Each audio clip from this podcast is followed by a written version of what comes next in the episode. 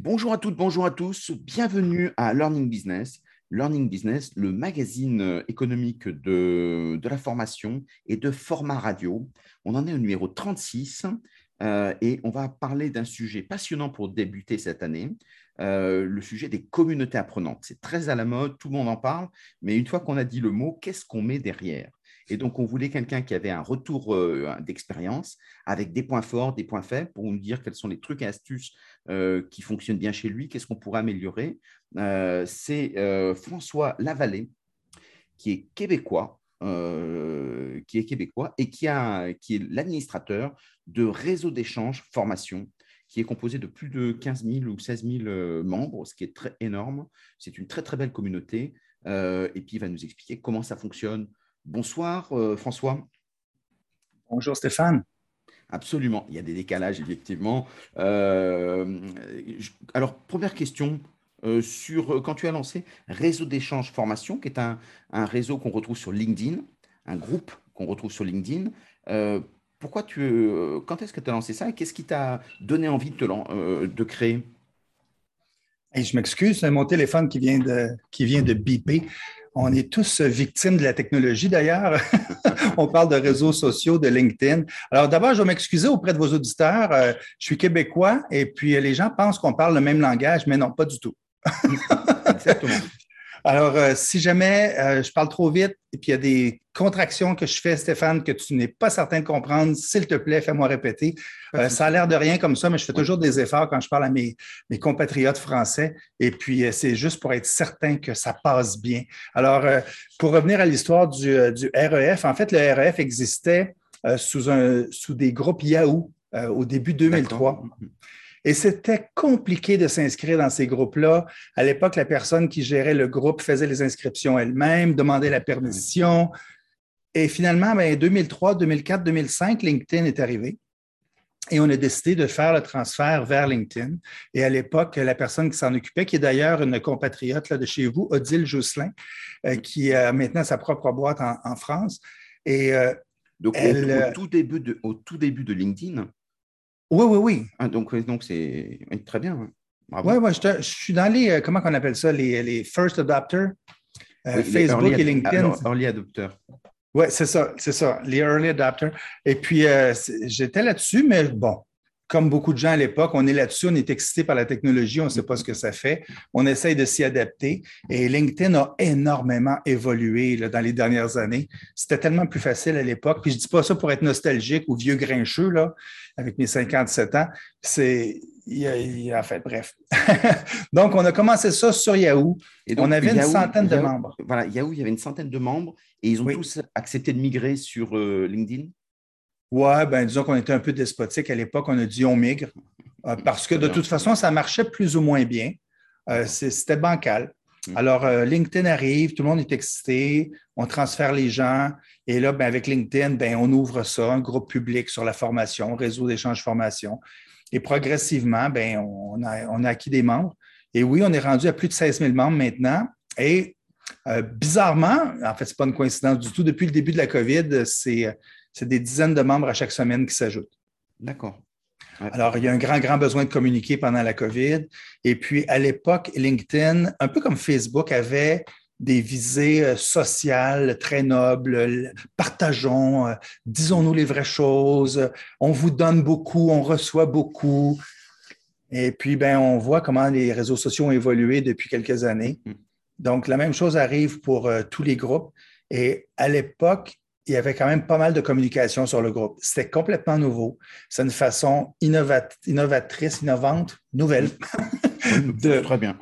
de partager des informations. Euh, déjà, les courriels à l'époque, en 2003, 2005, 2006, commençaient à être un, moyen qui était plus ou moins fonctionnel. Donc, tout le monde était excité, puis il y avait quand même pas mal de partage. D'accord. Donc, ce qui veut dire qu'au début, la thématique, c'était la formation. Tu, prenais, tu faisais une sélection tu prenais toutes les oh. personnes intéressées. Oui, oui, oui. Puis même encore aujourd'hui, je commence à faire des filtres. Je suis le seul administrateur là-dessus. Euh, quand on a commencé le REF sur LinkedIn, une des règles de base à l'époque, c'était pas de règle de base. Et puis 2006, 2007, 2008, 2010, là, il y a des administrateurs qui ont commencé à mettre des règles très, très strictes sur, sur leur groupe. Mm. Euh, c'était, euh, si moindrement, il y avait un mot de travers, une publication qui ne correspondait pas aux valeurs, mm. entre guillemets, du groupe, on était éjecté. Et puis moi, quand, quand, on a commencé à faire le REF, on était plutôt euh, libre et sans aucune censure. Et à un moment donné, j'ai annoncé aux gens, puis on devait avoir 2-3 000 membres à l'époque, qui était quand même beaucoup. Mm. J'ai dit, moi, j'ai dit, je ne censure pas. J'ai dit, je ne filtre pas. S'il y a des articles que vous jugez inadéquats, vous me faites savoir et je les enlève. D'accord. Et, puis, à l'occasion, j'avais des flags comme ça où les gens disaient inapproprié et ça me permettait de faire un certain ménage sans m'en mêler vraiment. Hmm. Euh, puis je trouvais ça important. Je trouvais ça important que les gens s'autocensurent. J'ai toujours été en faveur de l'autonomie, euh, de l'autocontrôle. Et puis moi, les règles, j'aime pas ça. Euh, à moins que ce soit des règles particulièrement nécessaires. Mais pour moi, par exemple, un arrêt obligatoire, je le fais parce qu'il est là, mais je me pose toujours la question pourquoi est-ce qu'il y a un arrêt obligatoire au coin de cette rue-là? Hmm. Alors, ce n'est pas vrai que je vais créer des arrêts obligatoires sur mon groupe. Et il n'y a pas des gens, parce que c'est un, beau groupe, euh, il n'y a pas des personnes qui en profitent pour essayer de, vendre, de, d'être des, gens qui occupent un peu le terrain? Euh? Ben non, jamais. Ben non, tout le temps. Très bien. Tout le temps. Ils sont vraiment bien là-bas. ah oui, oui, ah non. Et, c'est la raison pour laquelle, il y a deux ans, en collaborant avec, euh, en discutant avec euh, Mathieu Laferrière, qui est un des experts LinkedIn au Québec, j'ai dit, écoute, euh, j'ai dit, moi, je pense qu'il faut qu'on fasse quelque chose avec ce groupe-là. Mathieu avait travaillé avec moi depuis plusieurs années. Il dit, il n'y a pas d'activité sur ton groupe. Il y a seulement des pubs. Quand il y a une discussion qui est lancée, il y a un ou deux commentaires, deux, trois likes, un partage, il n'y a rien finalement. Mm. Donc, il dit, vous avez une activité qui est nulle, vous avez un groupe de 16 000 personnes, aucune activité. Puis moi, je ne voulais pas être un administrateur occupé à plusieurs heures par semaine à gérer le groupe. Je refusais de le faire. Et euh, il y a deux ans, je pense qu'il y a deux ans, j'ai créé un groupe alternatif euh, qui s'appelle le REF 2.0. Alors, on peut aller sur LinkedIn, faire REF 2.0. Et puis là, j'avertis les gens. Là, il y a des règles ici. Les règles, c'est on se pose des questions, on entend, on initie des discussions, puis je ne veux pas de pub. Hmm. Mais il y a 60 personnes sur les 16 000 qui ont accepté de faire le transfert. J'ai fait l'annonce euh, à quelques reprises en disant si vous voulez vraiment discuter, c'est ici que ça se passe. Hmm. Et je continue la règle de laisser aller sans censure. D'accord. Hmm, et, ça, c'est il y a deux ans. Et en termes de contenu, qui produit du contenu? Il n'y a pas de contenu. Il n'y a, pas de poste, il n'y a pas de choses comme ça? Ben oui, il y en a, il y en a des dizaines par jour, mais ce n'est pas du contenu, c'est des annonces. Ah, c'est de l'autocongratulation. Mm euh, J'ai aucun problème à ce que quelqu'un, par exemple, publie un lien vers son blog. Mm, si le blog est intéressant, si le blog a un lien direct avec la formation, l'éducation, et, l'apprentissage en général. Ça peut aller très, très loin. Moi, ça ne me dérange pas que quelqu'un mette un article sur la neuroscience mais pas un article sur. Là, je, donne un nom. Je ne connais pas beaucoup ça. Je vais dire un mot ici, je ne veux pas irriter personne en France. Calliope. Je ne sais même pas c'est quoi. Mm, mm. Je pense que c'est un mode de certification pour les formateurs. Et exactement. Pour les, organismes de formation, c'est pour assurer une qualité et un standard. Et donc, il faut payer pour, euh, pour avoir euh, cette, euh, cette labellisation. C'est un peu comme ISO, dans le fond. Oui, exactement. C'est la même philosophie. Ben moi, je refuse de mettre de la publicité pour des formations sur Calliope ça n'a pas de lien avec euh, l'émancipation de la formation, les techniques d'apprentissage, et tout ça. Mm. C'est une, technique bureaucratique, c'est un, lien vers de la bureaucratie. Ben, moi, je refuse tout ça. Alors, je vois Calliope, je m'excuse pour tous ceux qui ont été effacés dernièrement, mm, mm. mais je vois Calliope, c'est delete, delete, delete, sans arrêt. Et la même chose arrive, il y a des gens qui font des pubs sur comment devenir euh, un meilleur vendeur, mais ce n'est pas le bon endroit, je l'enlève. Euh, il y a des gens qui font des posts sur euh, des, comment je pourrais dire, des sujets préoccupants dans une région très particulière. Je ne dis pas que le sujet n'est pas important, mais ce n'est pas en relation avec la formation. Hmm. Alors, depuis deux ans, j'ai commencé à faire du ménage. Une fois ou deux par semaine, je regarde ce qui a été affiché. Et j'ai avisé les gens. Je n'ai pas fait ça de façon, euh, oui, je le fais de façon euh, tyrannique et, et despotique. C'est moi qui décide. Hmm. Mais je ne veux pas passer des heures à faire ça chaque semaine. Alors, j'ai avisé les gens. Je dis, si vous faites de la publicité, ça va être effacé. Si vous envoyez des sujets qui n'ont pas rapport, ça va être effacé. Si vous envoyez des liens vers des articles qui sont vos propres articles, mais ça n'a aucun lien avec la formation, ça va être effacé. Cependant, si vous mettez un article qui, a, qui parle, par exemple, de philosophie puis d'émancipation du cerveau, je ne sais pas quoi, je vais le prendre. Mm-hmm. mais ce travail-là, je le fais maintenant depuis deux ans. Et puis là, ben, on en voit moins. Doucement. La prochaine étape, c'est que les récidivistes vont recevoir euh, une notification que s'ils continuent à faire ce genre de, publication-là, je les, je retire du groupe. Mm, bien sûr. Et, j'ai toujours accepté tout le monde. Mais maintenant, quand je vois, par exemple, un chasseur de tête qui veut rentrer dans le groupe, je ne l'accepte pas. Mm. Oui.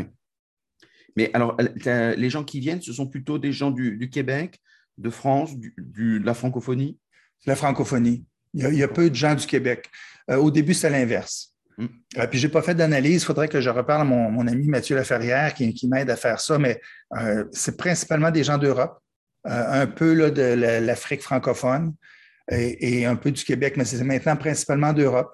Et c'est pour ça que je vois le discours qui change. Le Calliope, je n'avais jamais entendu parler de ça, mais depuis deux ans, je, dirais que c'est le tiers de mes posts. C'est autour de, la certification en formation. Et c'est franco-français, donc. Et, et c'est dommage parce que à toutes les, à, chaque, ben, je dirais quelques fois par année, j'offre aux gens des discussions. Je dis, est-ce que vous avez besoin d'aide? Est-ce qu'il y a un sujet qui vous intéresse? Que pensez-vous de tel outil ou tel? Et puis, il n'y a presque rien. Hmm. Et, et, ça, ça me fait beaucoup, beaucoup réfléchir sur l'évolution des réseaux sociaux. Est-ce que les gens s'intègrent à des groupes parce qu'ils ont besoin d'aide? Super, génial, je suis content, mais un groupe des réseaux sociaux, c'est comme une pompe à eau. Une pompe à eau, je ne sais pas si vous avez déjà utilisé une pompe sur un puits qu'on pompe, mais une pompe qui n'a pas été utilisée pendant cinq ans, la seule façon que la pompe redevient fonctionnelle, c'est de remettre de l'eau dans la pompe d'abord mm-hmm. pour activer le mécanisme. Mais un réseau social, c'est la même chose. Si on ne met pas de, contenu dans le réseau social, si on ne s'implique pas, ben pourquoi est-ce que le réseau nous donnerait quelque chose? Mm. Et souvent, les gens, ce que je vois, c'est qu'il y a énormément de gens, dont les chasseurs de tête. Ah ils ne viennent pas contribuer, c'est clair. Ils viennent chercher des candidats. Mais il y a des sites pour ça. Le REF n'est pas un site pour ça. Alors, progressivement, on est passé de 100 membres à 1000 membres, à 3000, à 5000. Et puis dernièrement, je pense qu'on a eu 2000 membres dans la dernière année ou à peu près. À cause de la COVID mais il n'y a pas d'activité. Et, c'est une mise en garde que je fais quand, les gens sont vraiment excités de créer un réseau. Bien, le noyau central des gens qui rentrent dans ce groupe-là, que ce soit LinkedIn ou Facebook, souvent les 20-30 premiers, c'est des gens qui veulent contribuer. Mais autrement, la règle des réseaux sociaux, c'est qu'il y a 90% de gens qui vont faire du doom scrolling, du, déroulement euh, à l'infini, et sans rien lire, sans rien contribuer. Il y a environ 9% qui vont faire des likes, des, j'aime et des partages. Mm-hmm. Il y a environ 1% qui vont écrire un commentaire ou qui vont faire une publication. si on regarde le REF, ça fait 160 personnes qui potentiellement mettraient des commentaires. Mais mm. ben, présentement, dans les 160, il y en a 155 qui font de la pub. Mm. Alors, c'est la dure réalité des mm, réseaux. Mm, mm, puis, je ne dis pas ça pour décourager les gens. Il y a des réseaux qui sont très, très actifs. Tu, leur dirais, quelqu'un qui veut se lancer, faire un, groupe, tu dirais que ça a encore du sens aujourd'hui ou de venir d'abord dans les groupes existants avant de créer leur propre groupe? C'est ça. C'est créer, c'est s'assurer que le groupe va répondre à une demande. C'est s'assurer de l'engagement du groupe initial, le core group, euh, de 10, 15, 20 personnes qui, ont un besoin de communiquer. Et je dirais même, aujourd'hui, avec les nouveaux outils technologiques, la, la, situation est très différente qu'en 2003. En 2003, Facebook, LinkedIn, c'était des innovations sociales. Aujourd'hui, il y a des, groupes, il y a des euh, Enterprise Social Network comme Yammer, comme Slack. Mm. Euh, sur Teams, même, il y a des groupes super dynamiques dans les entreprises. Teams est malheureusement euh, focalisé sur l'entreprise. Mm.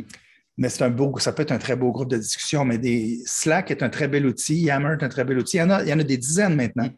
Je pense que LinkedIn a tellement changé et tellement orienté maintenant vers le côté commercial ou dans, dans plusieurs cas, on crée quelque chose sur LinkedIn, ça va bien et on veut se servir des fonctionnalités de LinkedIn et il n'y a rien de possible à moins d'aller vers le premium et de payer à chaque mois.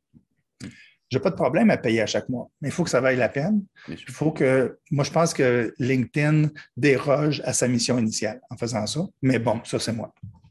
Et, tu dirais que tu conseillerais plutôt de créer un groupe ou de créer une page euh, LinkedIn? Oh, ça, il faudrait demander à mon ami Mathieu. Là. Euh, je ne je, je, je, pourrais pas vous donner la distinction. Le groupe, ce que je trouve intéressant, c'est le, la possibilité de faire des, des, suivis sur une conversation, de voir tous les commentaires qui y a en dessous.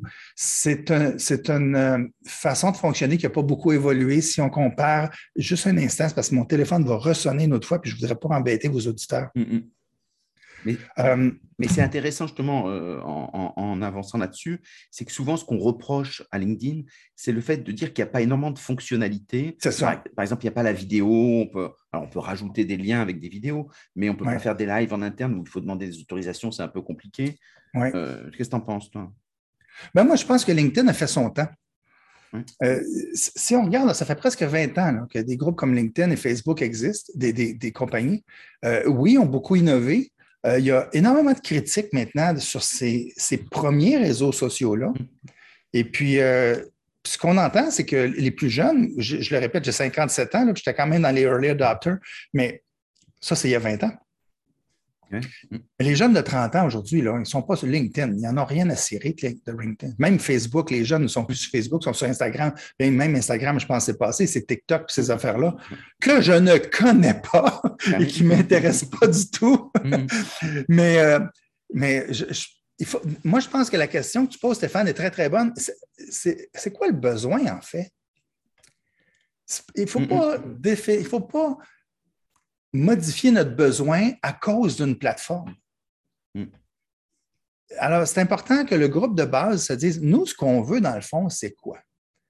C'est se, rencontrer puis partager. Parfait. Vous savez, le concept d'aller prendre un café, bien là, avec la COVID, c'est difficile ces temps-ci, mais le, concept en arrière, c'est Hey, est-ce qu'on peut jaser librement? Hmm, hmm. Et ça, ça marche toujours. Alors, c'est bien d'avoir une discussion qui est focalisée vers un problème, puis de dire sur LinkedIn, voici mon problème. Maintenant, ce que je rencontre souvent, c'est que les vrais problèmes que les gens voudraient, euh, voudraient euh, bon, j'allais dire en anglicisme, adresser, voulaient, voulaient, discuter, mmh. les vrais problèmes, les gens ne le font même pas. Moi, j'ai vu dans plusieurs groupes des, gens du groupe qui m'écrivent ah, et qui disent François, est-ce que tu peux dire euh, voici la situation dans une des compagnies qui est membre ici, mais par souci de confidentialité, on n'ose pas se nommer. Mm. Mais là, c'est parce que ça va à l'encontre du concept de partage. Mm. C'est que j'ai un problème, mais je ne suis pas capable de t'en parler parce que mon employeur ne veut pas que je sois sur les réseaux sociaux. Oui, mais la puissance des réseaux sociaux, c'est justement la co-création de solutions. Alors là, ça devient un petit peu ridicule. Et là, ça fait que le rôle d'administrateur change. Mm. Là, on devient un facilitateur. Mais oui, mais moi, j'ai une business. Là. Euh, ma compagnie s'appelle Alitea Concept. On fait ça de la facilitation de groupe. C'est ça que vous voulez, vous venez dans ma compagnie, puis on travaille ensemble. J'ai d'ailleurs ce qu'on appelle des communautés de pratique. Souvent, on confond un groupe LinkedIn par communauté de pratique. Il y a des communautés de pratique virtuelles qui sont basées sur LinkedIn. Alors, c'est quoi la différence pour ceux qui ben, La communauté de pratique, c'est vraiment des gens qui sont passionnés par un projet ou, une situation, puis ils sont passionnés par le sujet?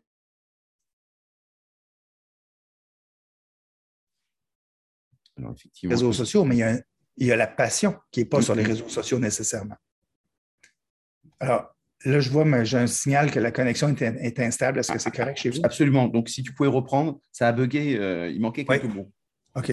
Alors, je disais la différence entre une communauté de pratique et un réseau social. Puis là, ben, il y a des gens qui vont, qui vont m'envoyer au pilori pour ça. Là. Mais moi, de la façon que je le vois, c'est que le réseau social, euh, c'est léger, c'est superficiel. Euh, la communauté de pratique, c'est des gens qui ont une passion, qui sont préoccupés, qui ont des préoccupations communes, des passions communes, puis qui veulent des solutions communes, qui sont prêts à s'investir. Et là, vous allez me dire, ouais, mais euh, il y a certains groupes là, sur Facebook, là, on le sent, cette passion-là. Oui, tout à fait, tout à fait. Mais une communauté de pratique, moi, je le fais, je, favorise la communauté de pratique en face à face ou en interaction Zoom où on est vraiment tous là puis on discute. C'est vraiment autour de la discussion. Il y a certains groupes qui sont capables de recréer ça virtuellement via les groupes de, discussion, les forums de discussion. Moi, je pense que LinkedIn a été ça, mais n'est plus ça. Exactement. Et, c'est vrai que quand on voit, même sur des Instagram, on peut faire des, ou, sur euh, Telegram ou des structures comme ça, on peut faire aussi des, euh, soit des visioconférences où on laisse les gens parler à plusieurs, euh, pour peu qu'il y ait, je crois que c'est 6-8, pour pas qu'il y ait trop de monde qui s'exprime, mais on voit leur visage, on peut discuter. Et quand on a ce petit noyau qui est un peu dynamique, on s'aperçoit qu'il y a plein de belles fonctionnalités que les gens utilisent et finalement, c'est vrai que LinkedIn, même s'ils disent qu'ils vont faire plein de choses, entre le fait de le dire et la réalisation, il y a quand même beaucoup d'écart et de changements d'avis. Et ce qui fait qu'en fait, ça fait un peu, un peu vieux. Oui. Puis, l'autre chose aussi qui est importante, puis là, on parle de proximité et d'intimité. Hmm. Euh, bon, le REF, c'est bien, il y a une possibilité de rejoindre 16 000 personnes. Est-ce que moi, je suis intéressé à parler à n'importe qui sur ce groupe-là? Hmm. Probablement pas. Alors, quand on demande aux gens de s'engager et de dire, écoutez, on va organiser une visioconférence, on est 8, 10, 12 ou même 25, mmh. mais là, on se voit. Alors moi, je suis vraiment insulté quand les gens n'allument pas leur caméra. Eh Comme un, instant, un instant, tu es avec nous, on, veut te voir la binette. je veux savoir si tu as l'air sincère quand tu me dis que tu n'es pas d'accord. Euh, je viens d'avoir une vidéoconférence avec, euh, avec un collègue et puis soudainement, il commence à me parler de la COVID. Et puis là, ben, il me parle en termes tellement flous que je comprends que lui est anti-vaccin. Ben moi, ça ne cadre pas dans mes valeurs. Mais c'est parce que je l'ai vu. Mm, mm. Parce que si je l'avais écouté parler, j'aurais eu de la difficulté à saisir son discours. Mm. Mais quand je l'ai senti, puis là, je le voyais qu'il ne regardait pas tout à fait la caméra, ben, mais là, donc, la valeur de la discussion est encore là. Puis je pense que les réseaux sociaux, ben ça, c'est vraiment mon opinion. Euh, j'ai tenté de mettre en place un groupe, d'abord qui a été mis en place par Odile, et puis ensuite que j'ai repris le flambeau, mais qui a pris de l'ampleur. On est rendu 16 000 membres. Il y a zéro interaction. J'ai beau essayer de brasser la cage un petit peu, il n'y a pas plus d'interaction. Euh, les gens mettent essentiellement de la publicité, donc ça va à un sens. Ils veulent utiliser le réseau pour leur business. Mais c'était pas ça à l'époque, le concept de, LinkedIn ou de mm-hmm. Facebook. C'était d'interagir, donc à deux sens. Complètement. Puis moi, je pense que LinkedIn, c'est bien d'avoir 16 000 personnes. Ce matin, j'ai envoyé mes souhaits de Noël au groupe. Mm. Mais j'aurais même pas de, même pas de, j'aime là-dessus. Ou peut-être 5-6. Mm. Donc, ça veut dire que les gens ne regardent même pas le fil de conversation. Oui, c'est ça. Mm. Puis c'est pour ça que je ne veux pas mettre d'effort. Puis ça fait deux ans que je pense complètement euh, cesser les activités du groupe. Et puis là, à chaque fois que je dis, je crois, cesser les activités dans les prochains mois, les gens me disent, ah, mais là, il y a 16 000 personnes qui en bénéficient. Non, oui, j'ai aucun signal qui me mm, mm, démontre mm. que les gens en bénéficient. Alors, ça, tu as, complètement raison. Puis après, c'est une question d'habitude. Quand tu parlais des lives, si au début, tu as 5-10 personnes, ce qui est assez peu par rapport au, volume de, la communauté, euh, après, il y a une montée en puissance. C'est si tu arrives à tenir et que tu fais régulièrement des lives, euh, quelle que soit la régularité, à ce moment-là, tu, penses que tu peux faire venir les gens, euh, les, faire bouger avec les fameux 10%, c'est souvent ça qu'on calcule, qui viennent et puis, et puis les autres regardent Écoute, sincèrement, depuis puis j'en parle encore une fois avec Mathieu Laferrière, qui, est beaucoup plus habilité à répondre à des questions spécifiques comme ça. Mais moi, ce que je sens depuis presque cinq ans maintenant, c'est qu'il y a un désintéressement, un désabusement envers les réseaux sociaux ou tout simplement euh, on est comme subjugué, submergé par l'ensemble de l'information qu'on reçoit. Mm-hmm. Et je ne, j'ai acheté tous les livres et j'ai essayé de suivre toutes les stratégies pour utiliser les réseaux sociaux pour ma business, pour, mm-hmm. pour ma, compagnie. Euh, on me disait euh, Ah, le blog, c'est génial, le blog. Ben oui, j'ai 700 articles de blog. Mm-hmm. il, y a, peu de gens qui ont 700 articles. Mm-hmm. En tout cas, au Québec. Je ne sais pas en France, mais ici, euh, c'est beaucoup. C'est énorme. J'ai, là, les gens disaient Il faut que tu fasses des vidéos à un moment donné, pendant deux ans, à chaque semaine, je faisais une vidéo sur la gestion du temps, les capsules du chronomètre. Mm. Puis là, je dois avoir 300 vidéos sur YouTube, puis sur Vimeo, puis tout ça. Puis là, on nous disait, ah, quand tu dépasses 100 vidéos, là, ça va marcher. OK, ça n'a pas marché. J'ai engagé quelqu'un pour s'occuper de mes réseaux sociaux pendant un an. Mm. Ça m'a coûté à peu près 20 000 ah, j'avais du trafic, j'avais des likes en continu, j'avais des partages. Les gens m'accrochaient dans les congrès à l'époque qu'on pouvait se voir. Monsieur Levallée, j'ai vu votre post, c'est génial. Super. Cash flow additionnel, zéro. D'accord. Alors, à un moment donné, moi, j'ai réalisé que pour mon type de business, travailler et mettre des efforts sur les réseaux sociaux, c'est du vent, c'est rien. Mm. Alors, quand je poste sur les réseaux sociaux, c'est parce que j'ai le goût de mettre une publication. Mm. Les stratégies de mettre trois publications par jour, euh, six répétitions par semaine, je les ai toutes essayées. Ben, j'ai mis beaucoup d'efforts. Mm. Puis pour moi, c'est des efforts jetés dans l'eau. Alors, il faut vraiment revenir à ce que tu dis. Il faut, vraiment analyser le besoin. Oui, exact. Ah, c'est ça. C'est une fois que tu as le besoin, parce qu'il y en a qui, font de l'argent, qui arrivent à monétiser. Ah oui. Euh, il y a des influenceurs euh, avec OnlyFans qui, qui, est une plateforme qui permet euh, de, monétiser assez facilement. après, si effectivement il n'y a pas de besoin, bah, finalement, personne ne va, dépenser. Mais même Tipeee ou Patreon, il y a des gens qui arrivent à, à, trouver un, public avec une, demande, et puis après, ils tirent le fil. mais c'est pas. Et, et c'est vrai que les gens sont très consommateurs dans ce que tu dis. C'est-à-dire, les gens regardent, ils sont souvent très intéressés par ce que tu dis, mais à la fois, ni ils le marquent, euh, ni ils te, renvoient de l'information, et ni ils en font quelque chose que toi, tu puisses te dire, bah, ça, ça les a intéressés. C'est ça. Et c'est simplement quand toi, tu dis j'arrête, alors là, ils disent non, c'était génial. oui, oui, non, mais c'est ça. Et puis, c'est un bon point, le Patreon, ces choses-là. Je ne dis pas que ça ne marche pas, mais au contraire, je ne dis pas que ça marche. Ce que je dis, c'est que ça ne marche pas pour moi. Mm. Ce que je dis, c'est que le REF, malgré qu'on soit 16 000 membres, ce n'est pas suffisant pour générer assez d'intérêt pour que ça soit profitable en, regard des efforts que je peux y mettre, qui sont, qui sont minimes. Puis c'était ça depuis le départ. Mm, mm. Moi, j'ai juste fait une plateforme pour favoriser les échanges, mais il n'y en a pas d'échanges. Mais les, gens qui réussissent à le faire, puis là, il faut faire très attention là-dessus. Euh, les, les, grands influenceurs qui nous vendent leurs recettes pour que ça marche, Bien, il y a un aspect là-dedans que personne ne discute, puis je pense qu'il est à la base de leur succès, malgré la valeur de leur stratégie. À la base, il y a un facteur chance. Mm. J'ai un produit, j'ai un service qui, à ce moment-là, pour ce public-là, de cette façon-là, va fonctionner. Mm. Ensuite, j'ai fait 6 millions d'euros là-dessus, je vais vous vendre ma méthode. Les circonstances ont changé, le public a changé, le service a changé. Les chances pour que ça refonctionne de la même façon sont presque nulles. Mais la méthode a marché. Ce n'est pas de la mm-hmm. fausse publicité. Mm-hmm. Ça a marché pour moi dans ces circonstances-là. Puis il y a certaines personnes qui vont dire Oui, mais moi, j'ai un groupe LinkedIn, ça marche, puis les gens me. Parfait. Ben, peut-être que moi, ce que j'ai offert, ce n'était pas bon. Mm. Peut-être que mes 700 articles de blog n'ont aucune valeur. Peut-être que euh, les gens qui lisent mon article sont, sont tellement idiots qu'ils ne comprennent même pas ce que je dis. Je ne sais pas. Je ne sais pas. Mais peut-être aussi que tout simplement que c'est parce que au moment où je l'ai fait, avec la niche de clients que j'essayais d'atteindre, ben, ça a répondu à un certain besoin. Puis ces clients-là, ben, ce n'étaient pas des consommateurs, puis c'est correct.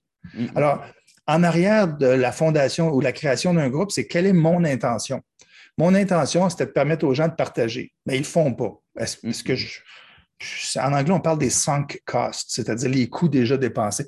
Bien, peut-être que là, j'ai assez dépensé, il faut que je tire la plug. Mm-hmm. Puis c'est la même chose pour tout le monde. Quelqu'un qui va le faire et que ça fonctionne, tant mieux, continue. Mais moi je, moi, je, moi, je me pose beaucoup de questions sur beaucoup de groupes que je vois sur LinkedIn où l'activité essentiellement est commerciale si ça fonctionne, tant mieux. Mais pour le REF, je suis le seul administrateur, je suis la seule personne qui fait des efforts là-dessus. Et je sens qu'il n'y a personne qui bénéficie de rien. Hmm. Alors. Et, le fait de faire du sponsoring, c'est-à-dire d'avoir des, gens où, une fois, parce que tu, as une communauté importante, dans ces cas-là, euh, est-ce qu'il n'y a pas des, organismes de formation, des, consultants qui disent ben, j'aimerais bien profiter de cette communauté, quitte à monétiser de façon à pouvoir de temps en temps mettre du contenu ou dire que je, sponsorise euh, des événements ou des choses comme ça. Oui, mais ça, ça pourrait être intéressant. Mais ça, la, commandite ou le, sponsoring, comme tu dis, mm. ça a deux aspects. C'est la partie où le sponsor contribue avec du contenu. Mm. Ensuite, en, réponse à ça, il y a la possibilité de faire sa vente. Moi, je n'ai pas de problème à ça. Mais quelqu'un qui me fait une publication, puis tout ce qui est écrit, c'est voici la formation qui a lieu, ça coûte tant. Mais moi, tu ne contribues pas à mon groupe. Hmm, hmm. Si, si avant la personne a contribué des articles en profondeur, des discussions, animé des, forums, et tout le monde en bénéficie, ben oui, il n'y a aucun problème de faire la pub. Mais pas l'inverse. Et c'est ce qui se passe. Puis là, c'est peut-être peut-être que tu vas sauver le REF avec ton entrevue, Stéphane. oui. Alors, en tout cas, ce que moi, je, te propose pour, pour l'année prochaine, euh, c'est euh, on publie avec euh, la FEN toutes les semaines un article important en termes de taille, 1500 mots sur la formation, avec des choses un peu pointues, des choses variées, mais en tout cas autour des responsables de formation qui sont notre cible. Eh bien, je les mettrai en ligne chez toi euh, ce que je ne faisais pas jusqu'à présent. Donc, euh, a priori, toutes les semaines, euh, tu auras au moins une personne qui contribue. Bon, c'est génial. Moi, dans ces cas, ça va faire modeste, mais ce sont des articles qui sont assez intéressants et on s'aperçoit que petit à petit, quand on crée cette régularité, les gens like, souvent le titre, ils disent j'aime, j'aime pas, ou je commente le titre. Il y en a beaucoup qui commentent que le titre, qui vont jamais sur l'article, et c'est très bien. Euh, je m'en étais aperçu parce qu'à un certain moment, mon site était tombé, et donc les gens continuent à dire que c'était génial l'article, alors qu'il n'y avait plus d'article. Vive la sincérité. Voilà, c'est exactement, c'est très gentil de leur part, mais ça permet euh, de faire des choses comme ça. Et, donc, bien volontiers, on, le fera de façon à ce que, euh, bah, déjà, tu as fait un travail de capitalisation euh, énorme. Donc après, si quelqu'un devait refaire la même chose, c'est plus compliqué aujourd'hui. D'abord, il faut du temps pour que les gens viennent. Et même s'il y a du growth hacking où on peut monter en puissance, avec l'algorithme sur LinkedIn, le nouvel algorithme, c'est un peu compliqué. Mmh ces anciens outils qui marchaient bien pour faire des grosses communautés vides, aujourd'hui, ça s'est beaucoup restreint. Mais en tout cas, je trouve que ce qui se passe à l'intérieur, c'est très bien. Et, donc, euh, je, m'engage avec la FEN euh, à mettre les liens. Comme ça, on aura, on aura au moins une fois par semaine un article euh, à partir du, 10 janvier. Comme ça, ça donnera. Des, matériaux. Moi, je t'avoue, j'ai cessé de le faire parce que je vois trop de groupes qui sont essentiellement nourris par le fondateur ou la fondatrice du groupe.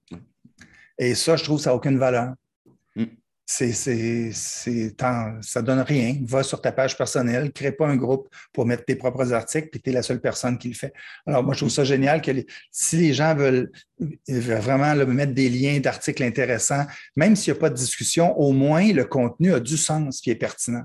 Alors que présentement, ce qui arrive, puis encore ce matin, j'ai enlevé, euh, il y avait une dizaine de publications. sur les dix, il y a un article. Les autres, c'était de la pub. Et même pas de la pub autour de la formation. Parce que Calliope, c'est ses limites, mm. mais moi, quand je vois des pubs sur euh, comment bâtir votre, euh, votre site web, euh, pas ici, non, il y a, d'autres façons de le faire. Mm. Mais, c'est parce qu'aussi en formation, alors si je prends la France, hein, je ne déborde pas, mais quand on voit en France, il y a beaucoup de personnes qui, qui entendent parler du social shopping, en disant sur les réseaux sociaux, on peut faire de l'argent, etc. On a donné le prix de pas mal d'influenceurs qui gagnaient des sommes folles.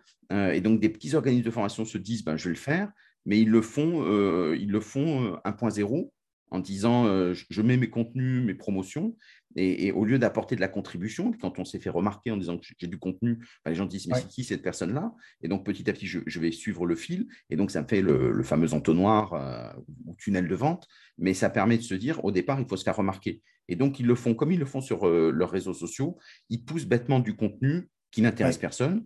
Et ils se disent, mais il, y a, mais il y a quand même des choses, et 15 000 personnes, 16 000 personnes dans un groupe, il va bien y avoir quelqu'un qui, qui, achète. Et donc, c'est une façon de fonctionner du siècle dernier. Oui. Et, d'ailleurs, euh, si les gens pensent que 16 000 personnes, c'est beaucoup, moi, j'ai fait des calculs, j'ai assisté, je ne sais pas si, cette personne-là est connue en France, il s'appelle Brandon Burchard aux États-Unis, a été très, très populaire pour mettre en place les stratégies marketing avec le vidéo et tout ça. Euh, je pense que Sébastien, le marketeur, euh, a utilisé ces techniques-là aussi. Et, c'est vraiment fantastique comme technique dans, leur niche.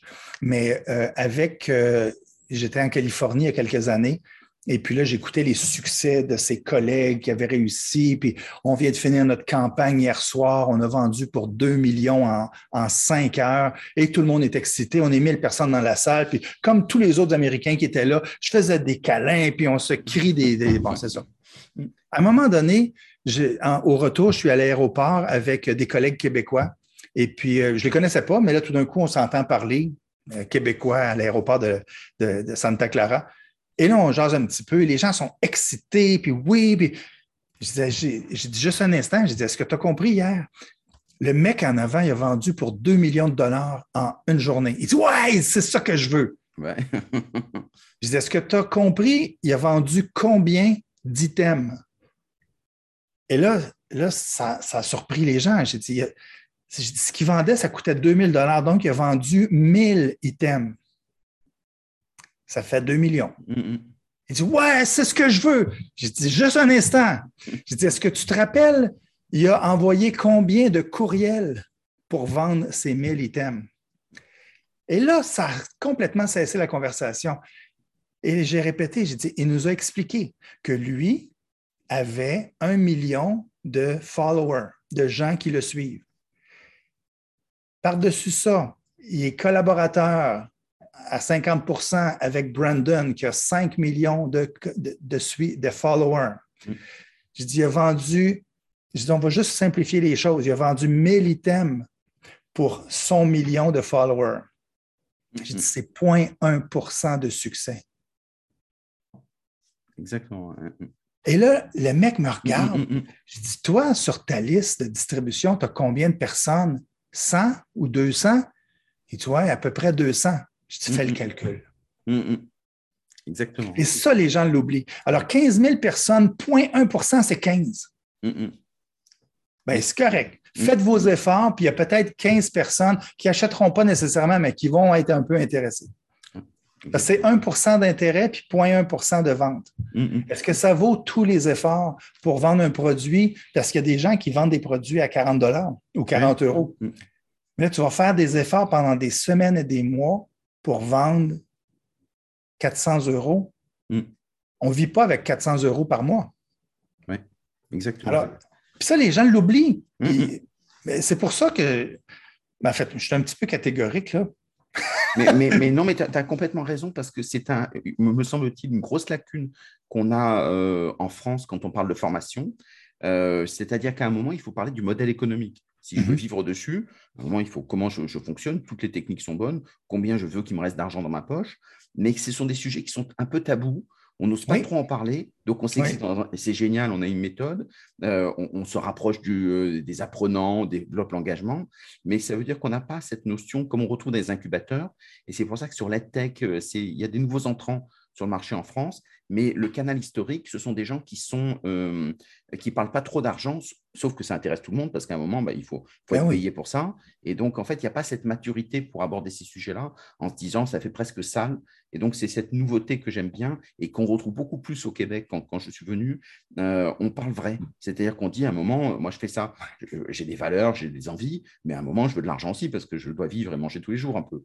donc, euh, et ça, ce sont des sujets qui sont moins bien abordés en, en France. Donc, c'est passionnant à aborder eh bien, c'est vraiment, si, quelqu'un devait se lancer, tu donnerais quoi comme conseil euh, pour terminer? Ben, Clarifier l'intention. Clarifier l'intention et clarifier le besoin. Vraiment. Mon intention dans le REF, c'était de permettre aux gens de partager. Hmm. C'est la raison pour laquelle j'enlève tout ce qui est qui n'est pas de l'information qui est pertinente. Euh, l'autre, le besoin. Mm. À l'époque, le besoin, c'était justement d'être capable rapidement, facilement de pouvoir communiquer et s'échanger de l'information. Aujourd'hui, je regarde le besoin des gens sur le REF. Je pense que les gens ont soif de connaissances encore, mais ils ont surtout soif de clients. Mm. Et puis avec la COVID, où il y a eu énormément de, de difficultés au niveau financier, je pense qu'il y a beaucoup de gens qui se lancent dans tous les groupes possibles juste pour être membre. Mais il faut savoir que LinkedIn a un maximum, je pense, c'est 60 membres. On peut être membre de, excusez, 60 groupes. On peut être membre de 60 ou 50 groupes. Alors, il faut quand même choisir, puis mm. choisir de la, bonne façon. Alors, l'intention, pourquoi vous voulez lancer un groupe? Mm. Vérifier le besoin. Qui a besoin de ça? Ça va être pour qui ce groupe-là? Puis troisièmement, ben, euh, sans avoir une liste de, règles difficiles à suivre, au moins clarifier les valeurs, de dire nous, c'est ce qu'on veut dans ce groupe-là, puis ensuite s'y conformer. Très, très bien. Ben, avec ça, si tout le monde. Alors, si on veut euh, te suivre, te connaître, euh, comment est-ce qu'on fait pour, Oui, il y a différentes façons. Vous pouvez aller sur françoislavallée.com, vous allez avoir accès à mon blog. Alors, souvent, les gens qui me lisent ont un, une espèce de trouble psychologique parce qu'ils m'entendent parler. Il semblerait que j'écris vraiment comme je parle, avec beaucoup de parenthèses et de tirets. Mm, mm, mm, Alors, ça, c'est françoislavallée.com. Vous allez tomber sur le blog. Le blog qui est dans le fond sous aliterconcept.com. Et puis, euh, si les gens sont intéressés à m'écrire, ben, c'est F comme François, F Lavallée, de L2E, at aliterconcept.com. Ça me fera plaisir de, répondre. Et, puis, qui sait, peut-être qu'on formera un nouveau groupe. Mais avec plaisir. Est-ce que tout le monde peut adhérer, tout le monde peut demander déjà adhérer à, RF oui, c'est ça. Le, REF, qui est, qui est, le groupe de 16 000, mais moi, je pense que les discussions, éventuellement, les gens vont comprendre que c'est le REF 2.0, où il y a seulement 60 personnes à date. C'est tout petit. Mais euh, moi, j'ai espoir que ce groupe-là génère plus de discussions intéressantes. Mais sachez, euh, tous ceux qui veulent s'essayer sur le REF à lancer de la publicité, vous allez être très, très, très déçus. oui, déjà. J'efface systématiquement à chaque semaine entre 10 et 30 publications qui ne sont que de la publicité. Et c'est souvent les mêmes, c'est des récidivistes qui, euh, mm. à l'occasion, ils reçoivent un courriel, puis je leur dis si tu continues, je t'expulse. Point final. Mm. Et je ne laisse pas beaucoup de chance. Exactement. De toute façon, et c'est très intéressant de voir euh, à la fois les difficultés qu'on peut rencontrer, mais aussi les opportunités et la chance qu'on a. Euh, et c'est une vraie euh, discrimination positive avec les Québécois. C'est que les Québécois ont une bonne, on se dit, ils, savent, ils savent faire plein de choses qu'on ne sait pas faire dans le numérique. Et donc, ça veut dire qu'on regarde l'interculturel pour pouvoir échanger avec nos, pratiques. Et donc, je pense qu'il y a vraiment des belles choses à faire dessus. Donc, merci beaucoup à toi, c'était passionnant.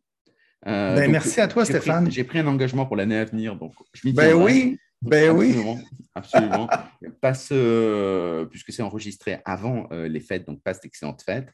et donc, ça permettra à tout le monde. N'hésitez pas à vous inscrire, à regarder comment ça fonctionne, si vous y retrouvez, et donc et à participer. C'est ça la clé pour justement rentrer dans le numérique, c'est ne pas être spectateur des autres, c'est Shakespeare qui disait que la vie est un spectacle euh, et qu'on peut en être son propre réalisateur. Donc, il faut être acteur de son, de son changement. Et ça, ben, on a une belle personne pour, faire euh, pour nous aider là-dessus.